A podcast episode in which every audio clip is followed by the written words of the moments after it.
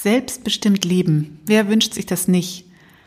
Aber was bedeutet das eigentlich genau, selbstbestimmt leben? Und wie schaffst du es wirklich selbstbestimmt zu leben? Gerade was das Essen anbetrifft und den Bezug zu dir, zu deinem Körper. Darüber spreche ich mit dir in der heutigen Folge und natürlich bekommst du auch Tipps, wie du selbstbestimmter leben kannst. Herzlich willkommen zum Podcast Leicht und Selbstbestimmt. Hier erfährst du alles Wissenswerte rund um dein neues Körperbewusstsein. Du erfährst, wie du dich mit deinem Körper verbünden kannst, um ihm endlich wieder das nötige Vertrauen zu schenken. Ich teile mit dir Tipps und persönliche Erfahrungen rund ums intuitive Essen und Bewegen. Für dein leichtes und selbstbestimmtes Leben. Und jetzt viel Spaß mit der heutigen Episode.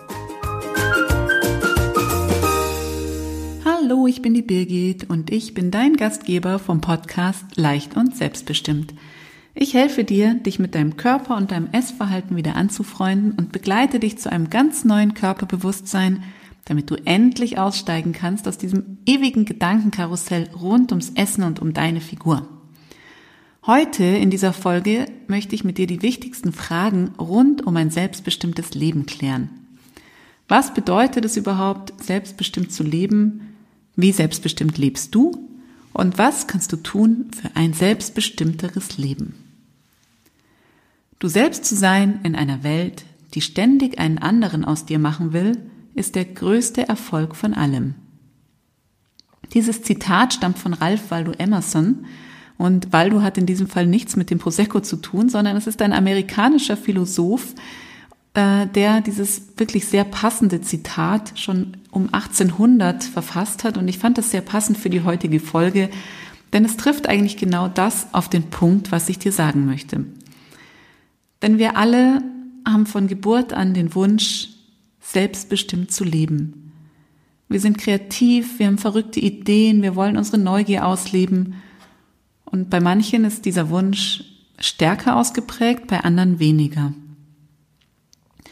Diejenigen unter euch, die wirklich über das gewohnte Maß hinaus den Drang nach Selbstbestimmtheit haben, also die wirklich für sich selbst Stellung beziehen und eigene Entscheidungen treffen wollen und das schon mit zwei Jahren, haben wahrscheinlich ihre Eltern schon das ein oder andere Mal zur Weißglut gebracht. Was dann leider total kontraproduktiv ist, sind Eltern, die sich immer durchsetzen wollen, die Regeln haben, nach Normen leben und einfach eine strenge Erziehung mit sich bringen, Verbote, das ist alles fehl am Platz. Und glaub mir, ich spreche aus Erfahrung, denn ich lerne gerade mit einem Kind umzugehen, das einen recht hohen Anteil an dem Bedürfnis nach Selbstbestimmtheit hat und ich sehe es mir tagtäglich den Spiegel vorhalten. Denn ich denke, es war genauso, als ich klein war. Ich hatte meinen Kopf, meinen Dickschädel und dann gab es aber einfach Regeln, an die ich mich halten musste. Und die gab es natürlich auch beim Essen. Jetzt gar nicht so sehr bei uns in der Familie, da gab es natürlich auch Regeln, aber auch bei Freunden im Kindergarten und eigentlich überall, die Welt ist voll davon, ist dein Teller leer und Süßigkeiten gibt's erst nach dem Essen. Wenn du nicht aufgegessen hast, dann gibt's kein Eis und immer zuerst das Gemüse, bevor es irgendwas anderes gibt. Und ja, viele wurden auch in der Kindheit mit Süßigkeiten getröstet oder vertröstet oder auch belohnt. Und das sehe ich auch heute bei sehr, sehr vielen Kindern noch. Und genau diese Muster sitzen dann wirklich sehr tief. Gerade die ersten sechs bis zwölf Lebensjahre deiner Kindheit sind sehr, sehr prägend. Denn auf der einen Seite hast du den Wunsch wirklich nach Selbstbestimmung, nach einem selbstbestimmten Leben und auf der anderen hast du deine Eltern, die meistens ja unsere engsten Bezugspersonen sind. Und wenn die dann was ganz anderes wollen, als du eigentlich von deinem Körper signalisiert bekommst, dann ist es wirklich schwierig, das Vertrauen in den eigenen Körper zu bewahren. Denn oft wollen die Eltern dann eben, dass du zuerst das Gemüse isst und dein Körper sagt aber, nee, ich will aber zuerst die Schokolade. Und das hat gar nicht so viel mit dem Dickschädel zu tun. Das ist manchmal einfach wirklich ein Signal des Körpers, dass er eben das eine oder andere besser oder schlechter verarbeitet.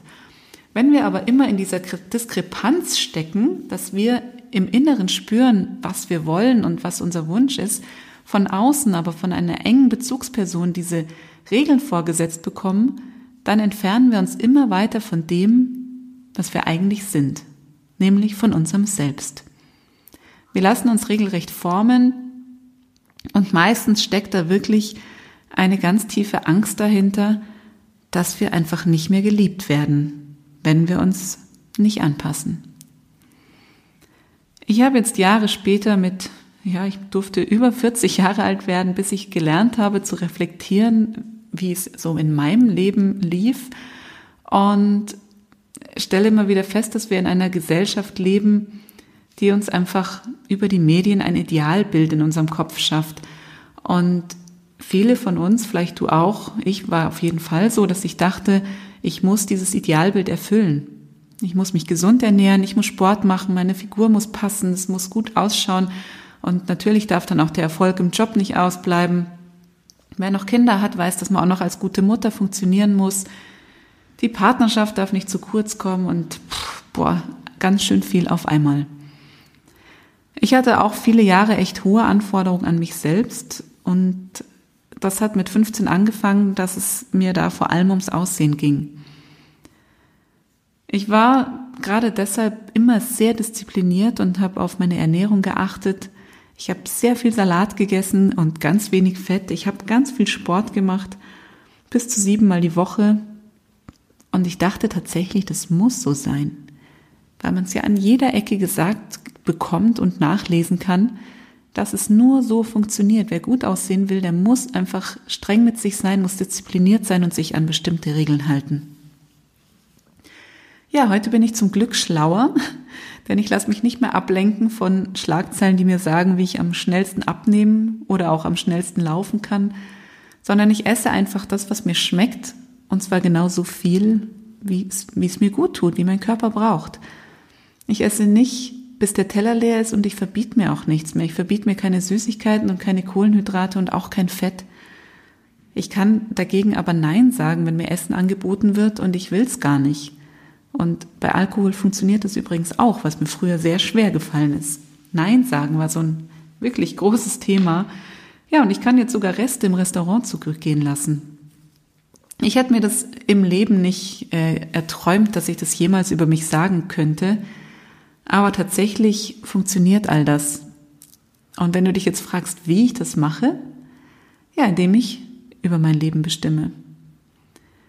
Es war ein ziemlich weiter Weg, den ich da gegangen bin und ich bin mir sicher, dass ich auch immer noch unterwegs bin, aber ich kann dir wirklich sagen, es lohnt sich, den ersten Schritt zu gehen.